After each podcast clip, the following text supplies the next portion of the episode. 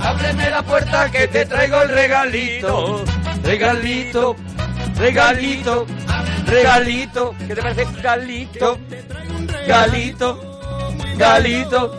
Sí, Galito, Galito también me gusta, ¿eh? Galito. Galito también me gusta. o sea que El también, galito de la parroquia, ¿qué te parece? Pues bien, bien, que ¿Qué parece un también, título por, por innovar? que también lo acepto, también lo acepto. Por innovar. Bueno, que estamos en el regalito de la parroquia y algo completamente distinto a lo que está sonando es lo que vamos a empezar a escuchar dentro Sí, de poco. sí, y luego, distinto. ese es tu regalito. Y luego yo traigo un regalito que, que es de Ramón Arangüena, que hizo unos libros Maravilloso. chulísimos, recopilando durante muchos años, pues, anuncios disparatados, esquelas que, que, por lo que sea, pues, tenían un punto divertido, algunos contactos de los periódicos y eso que llamaban la atención. Fabuloso, buenísimo Esquelas de todo, noticias. Ese, hay una noticia que es totalmente contemporánea que ha pasado hace poco, pues él tiene una parecida de una ventosidad que se escapa en Palma y de pronto provoca una pelea. Mm. Provoca una pelea, Bueno, sí. pues hace poco hubo una, una parecida. Pues todo eso en los libros de Ramón Arangüera. Bueno, pues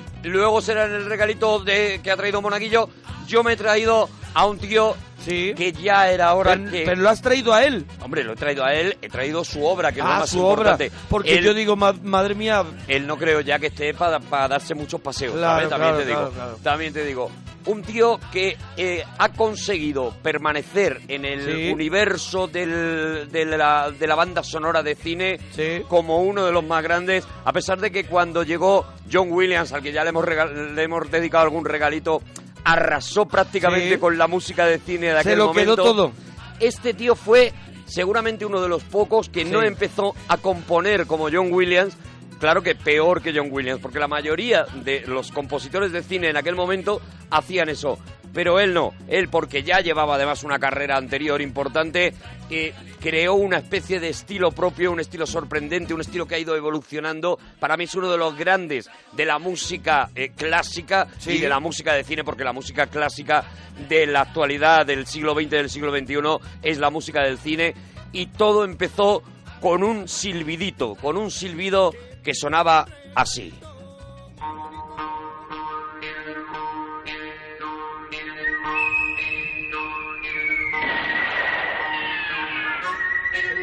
Estos son los comienzos. Esto es, esto es el principio.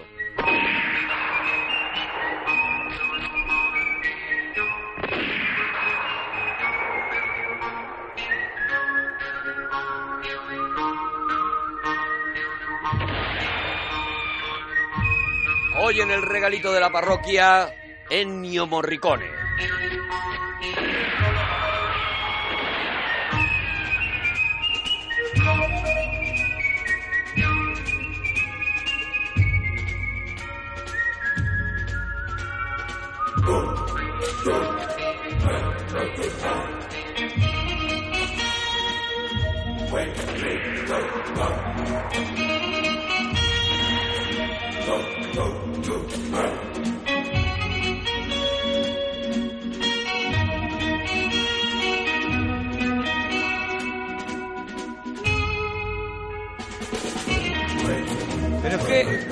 es que suena súper moderno, ¿eh? Claro, claro, claro. Suena súper moderno, ¿eh? Esto sigue teniendo un nivel brutal. Claro, claro, que ya sería, claro, en su época sería... eh, Una claro, revolución. Fue el pelotazo Bueno, y fue estamos hablando, moderno. estamos hablando de un tío que ha vendido 70 millones de discos, ¿eh? Sí. Eh, eh, poca gente puede decir eso. Sí que es verdad que ha hecho como 400 y pico bandas sonoras. Claro, o pero sea, no ha todas han sido poco. un éxito, no Ha todas salido poco. han sido un éxito como, Sí. como fue esta, que se vendió en el mundo entero, la banda sonora de, de por un puñado de dólares, la película de Sergio Leone. Él era ya un tío que había, que había mamado la música Mm. porque su padre ya era músico. Él entra en el conservatorio y se convierte en uno de los eh, mm, genios de, eh, de la música dentro de su propia escuela. Gana el premio internacional de trompeta. Cuidado, ¿eh? Que te de puede parecer una te puede parecer una chorrada, pero la trompeta es Pero muy hay complicada. que ¿eh? ganarlo, ¿eh? Hay Eso. que ganarlo en interacciones de, completa, de trompeta y también un aplauso para los que son jurados. Un aplauso para los jurados, Los que jurados imagínate eso, tienen que escuchar mucho a trompeta. trompeta. Y él empieza a trabajar inmediatamente en la música de cine, pues Sí. por eso, porque la música clásica en aquel momento pues ya, ya no es una cosa tan preponderante y empieza mucho compositor a trasladarse a la música del, del cine, ¿no? Y él va haciendo sobre todo arreglos de, de películas, arreglos de musicales de otros compañeros suyos, etcétera, etcétera, hasta que eh, le llama un compañero suyo, un amigo suyo de la infancia, Sí. un tal Sergio Leone, Mm, y le sí, dice y le dice, oye, yo estoy haciendo unas películas muy baratas en España. ¿Y por qué no me pones la, la banda sonora a estas películas, no? Sí. Y, y efectivamente, pues lo que sucede es esto, ¿no? Esta banda sonora se vende en el mundo entero. Esta banda sonora, no solamente la banda sonora, sino la película. Hay que recordar que todavía, por un puñado de dólares, sigue siendo la película española, porque era una coproducción Española, italiana, ¿no? Italiano... de mayor recaudación de la historia. Sí. Cuando haces la- las recaudaciones reales, eh, la película que más dinero ha dado en la historia del cine español es por un puñado de dólares. Se eh, eh, universaliza el spaghetti western y se universaliza también a este tío, este Ennio Morricone, que mm, inmediatamente va haciendo las bandas sonoras de esta que se dio en llamar la trilogía del dólar. Del dólar, sí. Eso es, en la que ya hace temas como este, que es una maravilla, pero empieza a demostrar, cuidado, que yo sé hacerlo del silbidito y eso y me sale muy bien, pero sé hacer otras cosas. Mira la banda sonora de El bueno, el feo y el malo. Ajá. Guau, guau.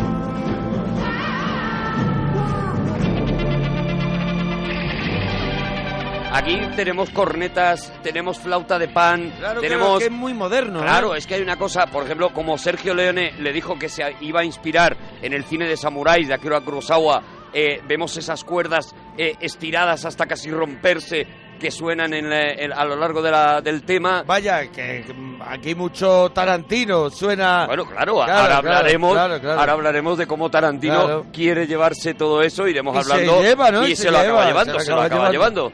Pero ahora hablaremos de eso, ¿no? Claro, cuando cuando tú escuchas esto estás escuchando mucho de lo que luego bebe Tarantino, solo que estamos en los años 70 y estamos en, en- en Italia, en Roma, eh, que es donde está Ennio Morricone componiendo estas cosas, ¿no? Y haciéndolas famosas en el mundo entero. Mira, una curiosidad. Eh, en estas bandas sonoras se utilizan mucho los coros, ¿sabes? Eso- sí, sí, sí. ¿Sabes qué es lo que dicen esos coros? No, Nada. no dicen Nada. nada, son Eh, onomatopeyas. Morricone se inventaba lo que, lo que quería que dijeran porque no quería que El dijeran nada. claro, claro. En algunas bandas sonoras se ha metido sánscrito, ha metido latín antiguo Sí. y demás en las posteriores, pero en estas eh, lo que dicen es unga, unga, unga, precisamente Sí. porque él quería también reflejar los salvajes que eran estos Sí. tíos del oeste, ¿no? Entonces se inventaba las onomatopeyas, no dicen absolutamente nada. Mira, en este bueno, el feo y el malo, que está este tema que es el más conocido, Sí. hay un tema que se llama El éxtasis del oro, que es una delicia de verdad. Yo aconsejo, hombre, a ver, a, a Morricone hay sobre todo que escucharlo. Aquí os, os estamos poniendo el caramelito, ¿no? Aconsejo que escuchéis para que no digáis, no, este tío aprendió a componer, no, este tío ya en aquella época hacía temas como este Ecstasies of Gold.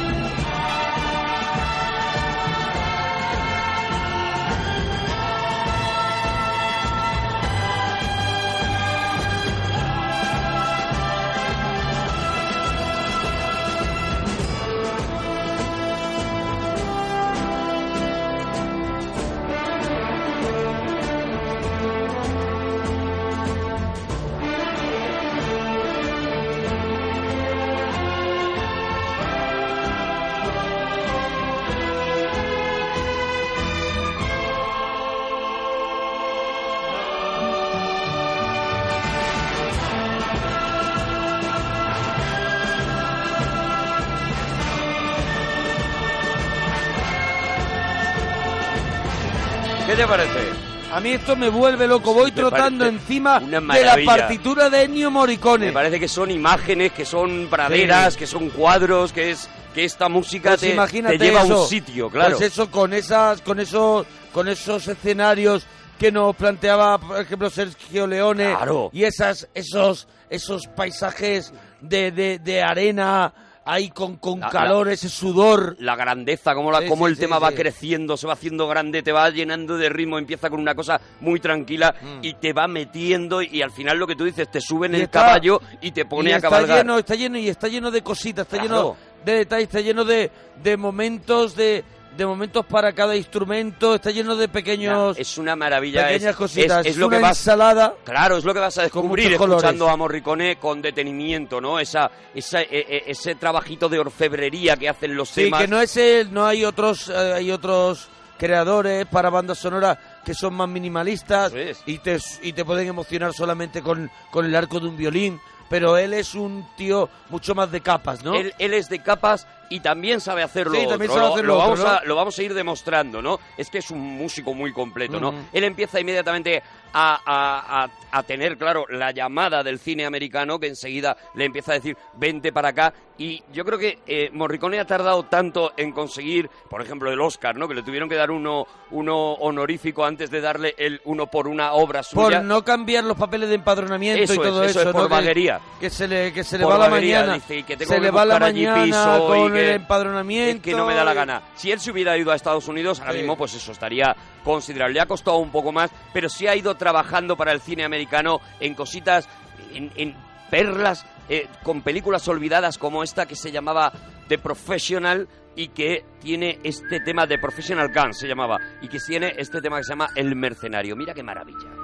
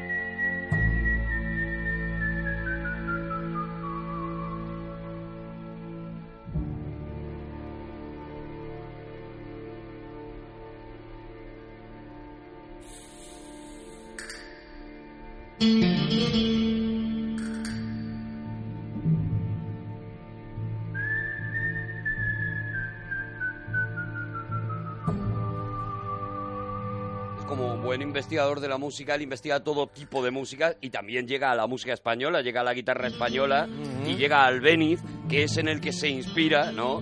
En, el, en ese amor brujo, se Y inspira mezcla para hacer esta Albeniz música. con el silbidito suyo. Con el silbidito se hace un Sí. se hace lo que se llama un mashup. Son esos, son temas eh, que están metidos en películas ya prácticamente olvidadas y que solo se han mantenido gracias a la banda sonora de Ennio Morricone, como una película que se llama, una película italiana se llama Dopo la condanna, que tiene un tema que es una joya que es El veredicto. Y que ahora nos acordamos de ella porque la escuchamos en Malditos Bastardos.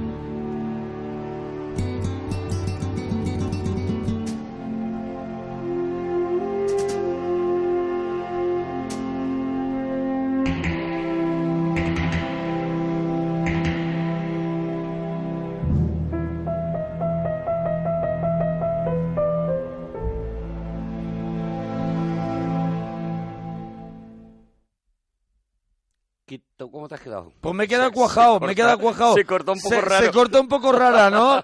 Me he quedado un poquito así, yo estoy escuchando repente. y me he quedado así un poco de bueno, repente, era ¿no? el principio de Eh, Malditos Bastardos, ese Sí. principio, ese, esa Y un poquito de miedo. mítica de la granja Sí. de ese francés, de la que, llega, Que va al que le llegando- llega la visita de Han Va llegando, sí. Eso es, esa, e- esa es Cortando la escena. leña. Ahí es cuando eh, Morricone empieza a enfadarse con Tarantino porque dice, es que estás utilizando ver, es que- es temas que- míos para todas tus películas. Claro, es que no te lo he dejado. Es que me estoy enfadando, ¿sabes? Luego ya con Django ya le compondrá algún tema y se enfadará por cómo lo utilizará y luego llegará a esos Los odiosos ocho. odiosos ocho, ¿no? Pero vamos a llegar a eso y vamos a llegar a la misión y vamos a llegar a, Tiene que llegar mucha gloria a- todavía. a gloria absoluta, pero, jo, me apetecía eh, presentaros alguno de estos temas, ¿no? Como por ejemplo este, que también es uno que tú seguro que has escuchado, seguro que has escuchado todo el mundo sin saber, porque se ha utilizado en un montón de anuncios sin saber que es de Ennio Morricone, se llama Shimai.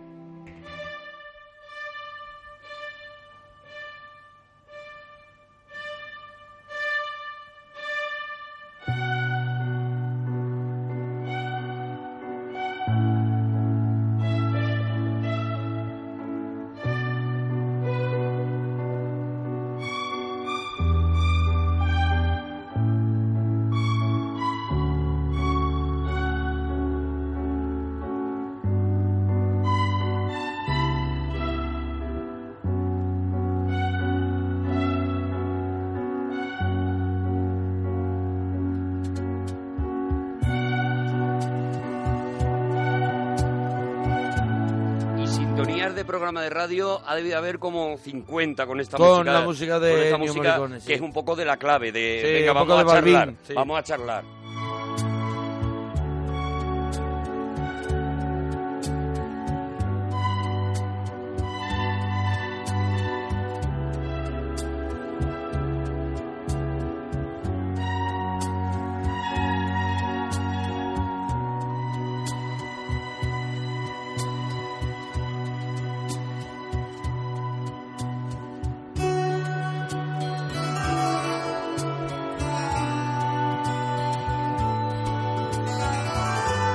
hay, hay dos causas para que eh, Morricone se haga como mínimo unos papeles, por lo menos que se saque, que se saque un, un billetito para ir a Estados Unidos. Hay dos motivos. Uno de ellos, que su amigo Sergio Leone empieza a rodar también en, en Estados Unidos y el Claro que segundo... era, eras una vez en América, ¿no? Claro, claro. Por va- ejemplo, llegará Eras una vez en América. Ah. Y el segundo, que hay una eh, banda sonora que él compone para una, eh, una de estas coproducciones, en este caso bélica, que se hacían en Europa en aquella época, Sí. que se convierte en otro de los exitazos de Ennio Morricone, que es la música de la batalla de Argels.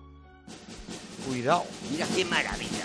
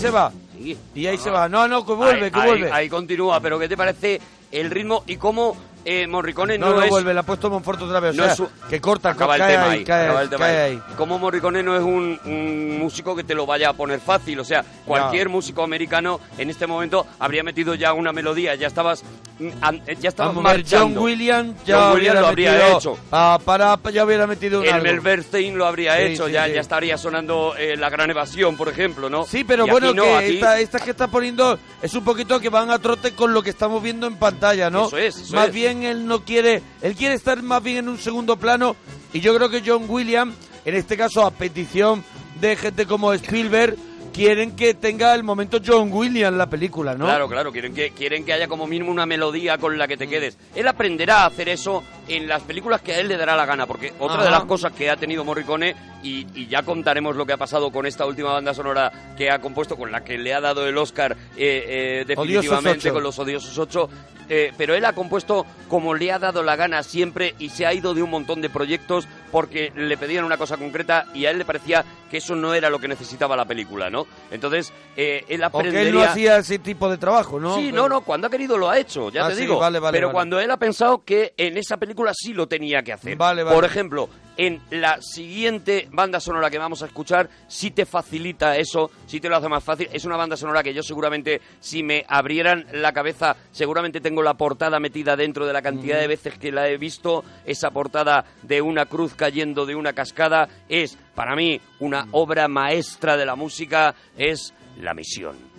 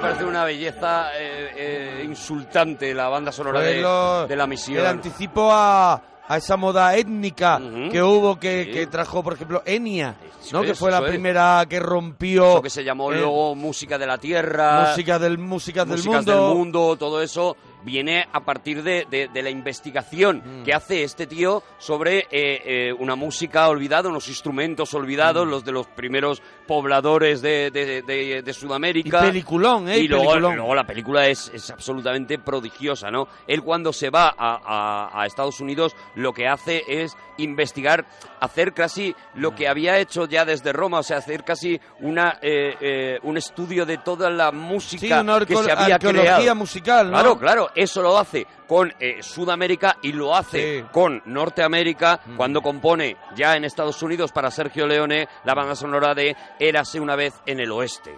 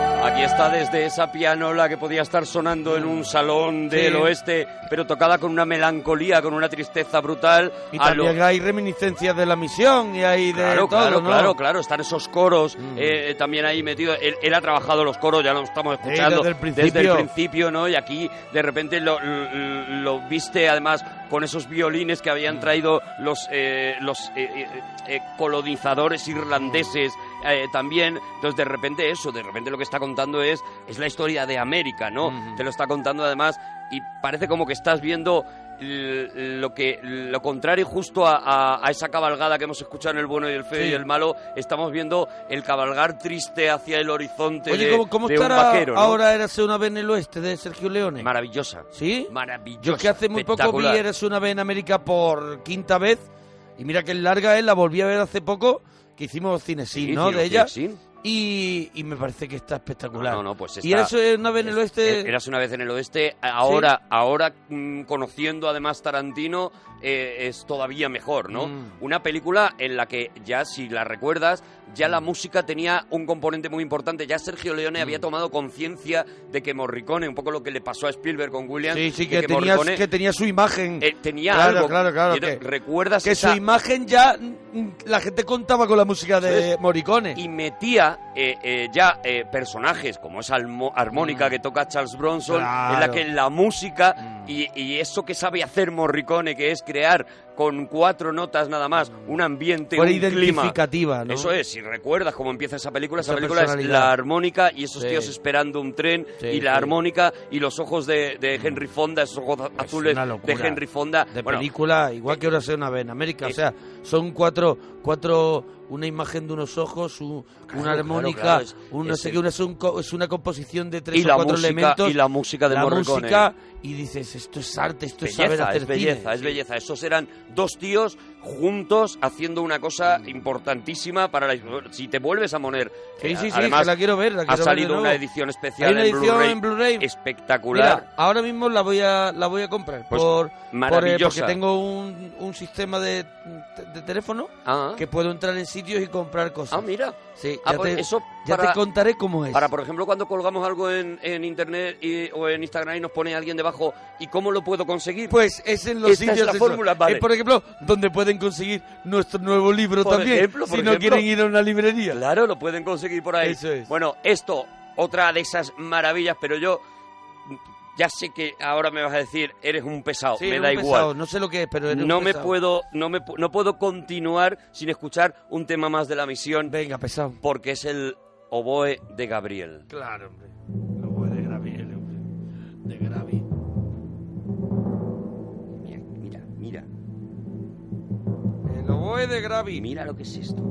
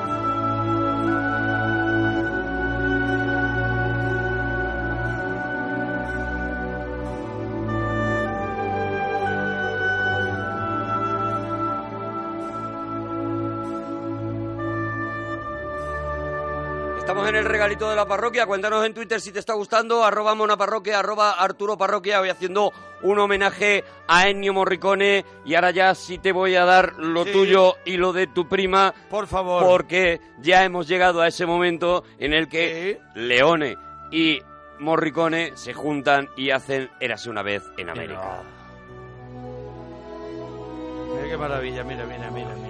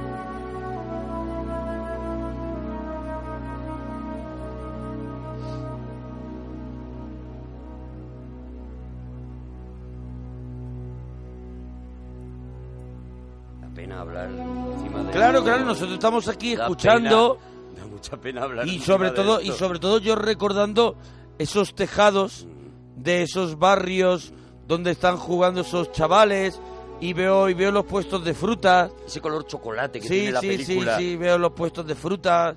Wow, una Ves maravilla. a, ves eh, a De eso no Niro, ves, ves a. a De Niro llenando e- ese teléfono que está sonando, ese, Sí. ese delirio. eh, eh, bueno, es, Bueno, y también veo el barco. y el barco. El barco, el barco donde, donde llegaba ese niño que veía la estatua de la libertad, ¿no? Por, Pero por- ese es el padrino. El padrino, es verdad, es el verdad. padrino. Claro, me acabo de ir al padrino. Te es ido al padrino que también. Es que esa Sí, escena es también tiene, tiene color también chocolate. mucho también de tiene color chocolate. Hay que ver lo que es dejarse llevar. Lo que es la No me importa equivocarme. Estoy preparado para ello.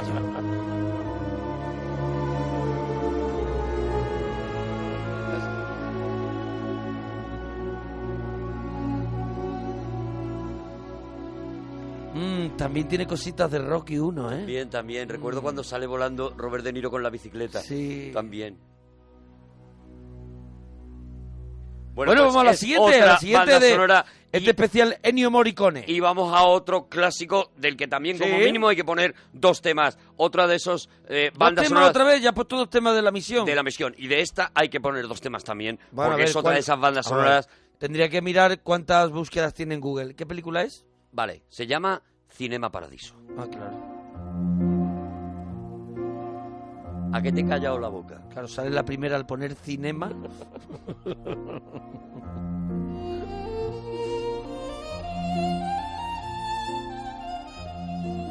sale la primera si pongo cinema paradiso.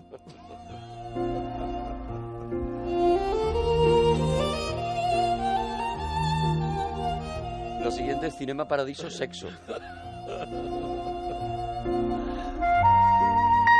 Lo siguiente es cinema paradiso latino. Siempre, siempre pasa eso.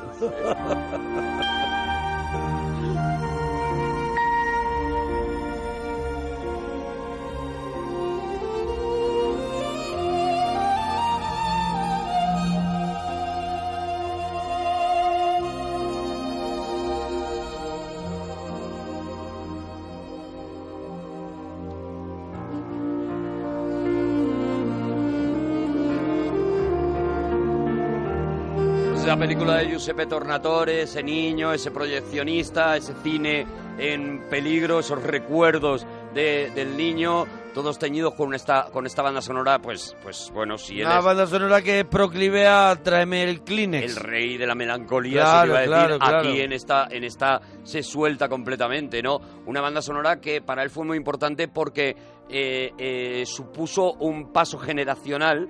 Eh, si su padre había sido el que desde pequeño le había enseñado a, a vivir la música, porque había sido músico, le había regalado una trompeta con ocho años, que imagínate también- que también es, es fastidiarle la vida a una criatura. Y a los vecinos. Claro, claro. Pues en esta, en esta banda sonora había un tema compuesto por su hija, por, eh, por la hija de Ennio Morricone, y luego había el tema del Cinema Paradiso, que no es este, que es uno que se hizo tan famoso en la versión de Noah, que hasta Claro. eh, eh, llegó a España cantada por Noah y Miguel Bosé. Sí, sí, el que, tema y que escapó de la... O sea, un tema que escapa de la película. se escapó de la Sí, peli, sí, se, hizo, se hizo en Se esa hizo versión. propiamente su... Noah acompañó en los mm, conciertos que da Morricone, acompañó a Morricone en muchas de esas giras para cantar esta canción y la versión de Noah se hizo, bueno, se convirtió en un auténtico hit, algo muy raro en la carrera de Morricone, ¿no? Tener un éxito tan arriba, ¿no? Era este el tema de Cinema Paradiso.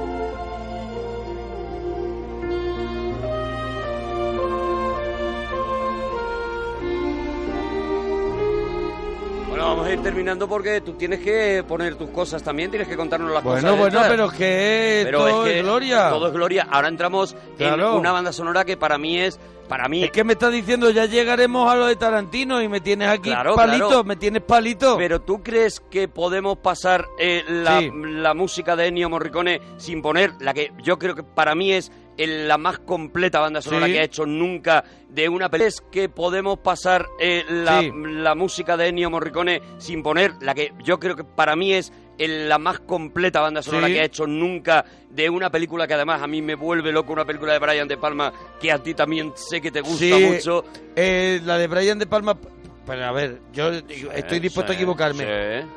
Que me gusta mucho, me gustan mucho, me gustan casi todas, pero me gusta Vestida para Matar, Por ejemplo, pero no es. me gusta de Brian De Palma, pues es que ahora mismo no me sale el nombre. No la vas a decir.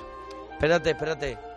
Ay, dame una pista, dame una pista. Mira, estaba Robert De Niro también. Eh, Robert De Niro Estaba Robert De Niro muy gordo. Hombre, eh, perdóname, per- perdóname. Eh, La tienes, la tienes, la tienes, muy gordo, con un bate. Con un bate. Con un bate. Se iba paseando por una, por una mesa. Iba charlando con un bate en la mano. no me sale. Los intocables. Los intocables de Lionés. Claro, Al Capone. Mira aquí, Madre mira mía, qué no me salió la música. película, qué torpe estoy. Mira qué música tenía Los Intocables, la película de Brian De Palma. Para mí, una de las obras maestras que ha compuesto este tío. Mira, si solo te vas a comprar un disco de Ennio Morricone, eh, eh, aparte de la misión, Sí. cómprate esta maravilla que mira cómo suena. Aquí Sam ha americanizado mucho ya en Claro, esta, claro, hombre, esta es- banda sonora. Está haciendo historia de América, ¿no? Claro. Está contando la historia de las bandas.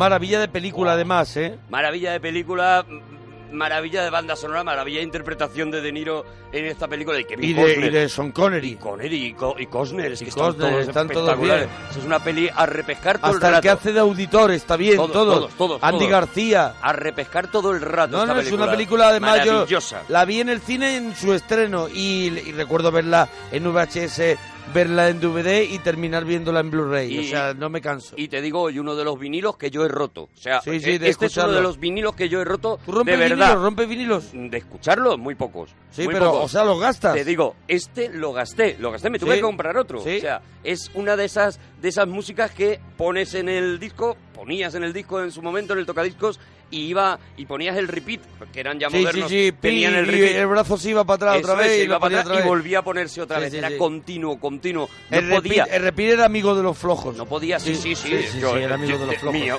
mío, Sí, sí, amigo mío. Mira, mira.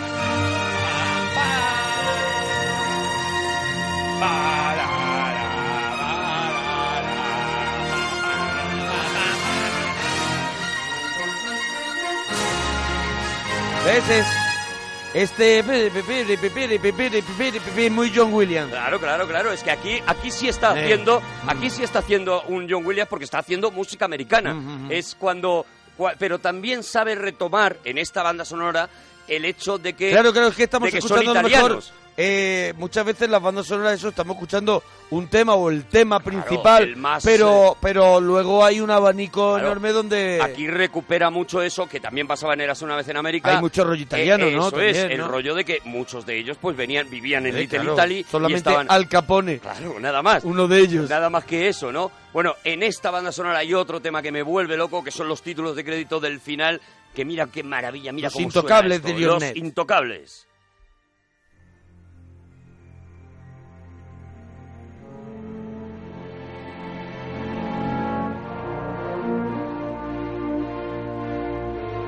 Estos son los títulos finales.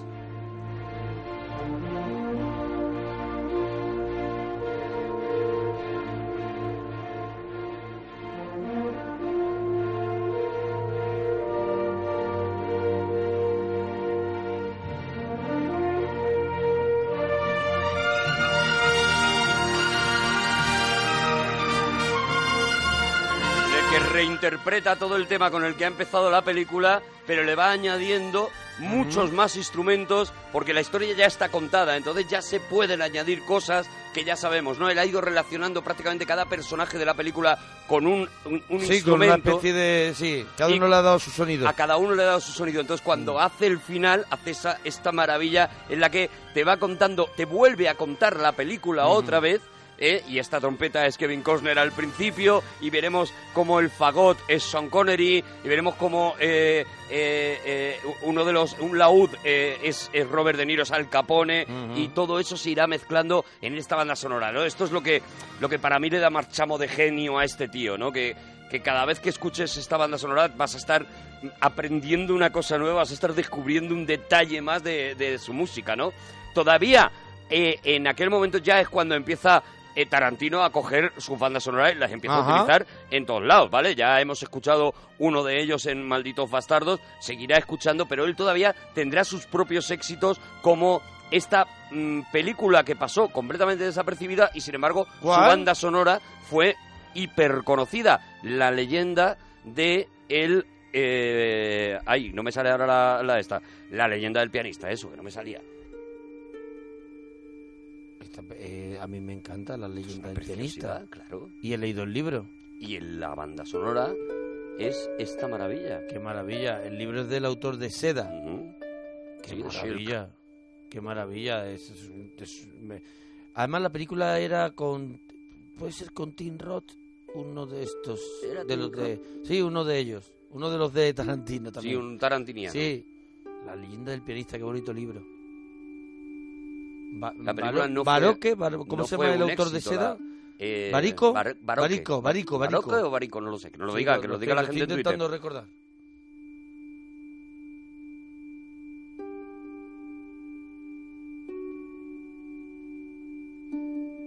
La historia era preciosa, era el, era el niño que era como el niño de la selva, era como Ujú. Tarzán pero en un barco y entonces aprende del pianista del barco, él está de polizón en el barco, entonces aprende a, del pianista del barco que algún día mm, deja el piano porque el hombre ya es mayor, muere, no recuerdo cómo era la historia, y se convierte en el pianista de ese eh, de ese de ese gran barco que era un barco de crucero y se convierte en una gran estrella y él era un polizón del barco, ¿no? Un No deja libro de ser- precioso. no deja de ser un- una especie de cinema paradiso, Sí, ¿no? sí, También. sí.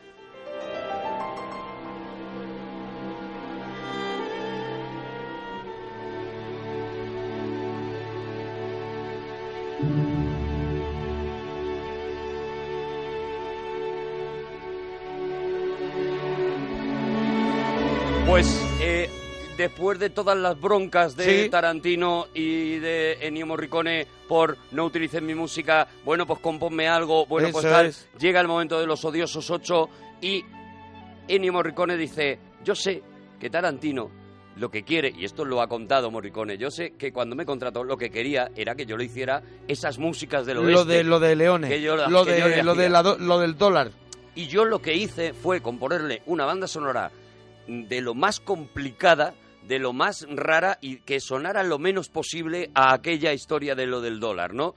Cuando Tarantino la recibe, se da cuenta de que efectivamente Ennio Morricone ha hecho lo que le ha dado la gana, que es lo que le pidió, y eh, Tarantino coloca la banda sonora de la película, hace por primera vez eso de voy a hacer esta escena porque necesito colocar esta banda sonora, este momento de que me ha compuesto Morricone, ¿no? Y es cuál es el momento el de la Hay muchos de ellos, Sí. hay muchos de ellos a lo largo de la película. Nosotros vamos a ver Il Cuatro Passeggeri, que es... eh, que es es eh, el momento de la caravana de la el, el de la momento de la caravana, exactamente.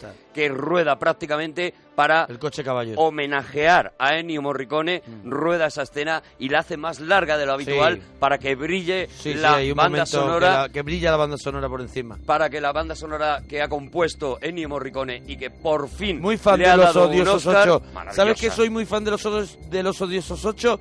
Desde que la vi por segunda vez. Claro, claro, no, es que no es una película de una vez, es una Soy, película me- de sé, requete ver. sé que me había gustado, pero tenía que verla otra vez. Y ahora soy muy fan. Maravillosa. Y esta música es queda ya creo que ya para la historia. Este es Ennio Morricone y bueno, si te ha gustado, cuéntanoslo. Arroba Arturo Parroquia, arroba Mona Parroquia. Al final nos hemos liado, ¿no? Has hecho lo tuyo. Bueno, los de Ramón Arangüera son libros de hace muchísimos años. Pueden que esperar, ¿no? pueden esperar y, y nos va a dar la gloria cuando cuéntanos, hagamos. cuéntanos si te ha gustado este homenaje a Ennio Morricone. Adiós, bonicos.